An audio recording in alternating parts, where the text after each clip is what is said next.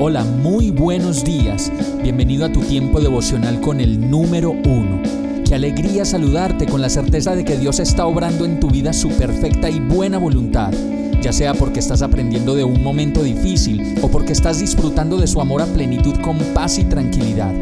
Llegó la hora de tomar tu Biblia, pues de seguro Dios te va a hablar, te va a reconfortar y lo mejor de todo, te va a dar las respuestas que estabas buscando. ¿Qué esperas? Vamos, súbete de una vez en este pequeño pero eterno vuelo devocional con destino al cielo. Y el mensaje de hoy se llama ¿Por qué estás triste? Nehemías 2.1.2 dice, Un día, en el mes de Nisan del año 20 del reinado de Artajerjes, al ofrecerle vino al rey, como él nunca antes me había visto triste, me preguntó, ¿por qué estás triste? No me parece que estés enfermo, así que debe haber algo que te esté causando dolor y las personas que verdaderamente nos conocen se dan cuenta a primera vista cuando estamos tristes, cuando estamos alegres, tranquilos, preocupados o estresados. Y como lo dice esta palabra, el rey, al ver a Nehemías, le pregunta, ¿por qué estás triste? No me parece que estés enfermo, así que debe haber algo que te está causando dolor.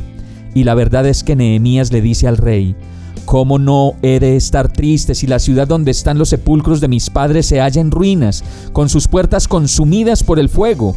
Y es un buen momento para que cada uno de nosotros pueda evaluar el día de hoy o hacer un inventario de esas cosas que en nuestra vida están en ruinas, así como le pasaba a Nehemías. Solo las áreas de nuestra vida que se encuentran en ruinas nos podrían causar verdadera tristeza y nos podrían revelar ante los demás Aún así, en medio de la tristeza Dios siempre nos muestra una salida. Y en este caso, el rey entonces le da permiso a Nehemías de reconstruir la muralla y las ruinas de su familia y de su pueblo, y además de ello le facilita cartas de presentación, materiales y personas que le ayuden para llevar a cabo su gran tarea.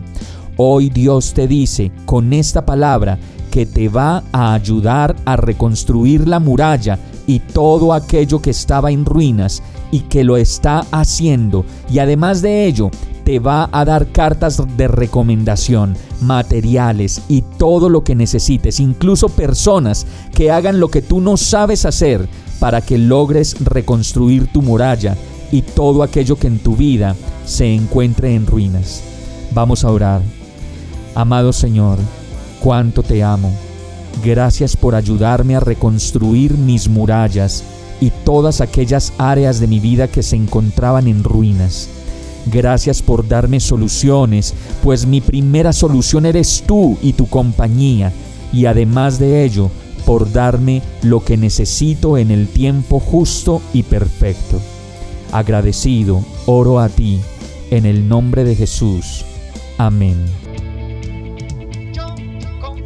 Hemos llegado al final de este tiempo con el número uno.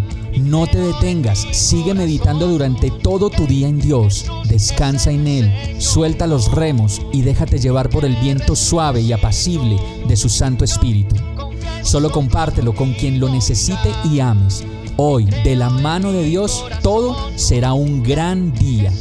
Para más información visita nuestra página www.iglesiabierta.com o llámanos al 313-334-0116. Oramos y rogamos para que cada día te enamores más de Dios y para que no pares de pasar todo tu tiempo con el número uno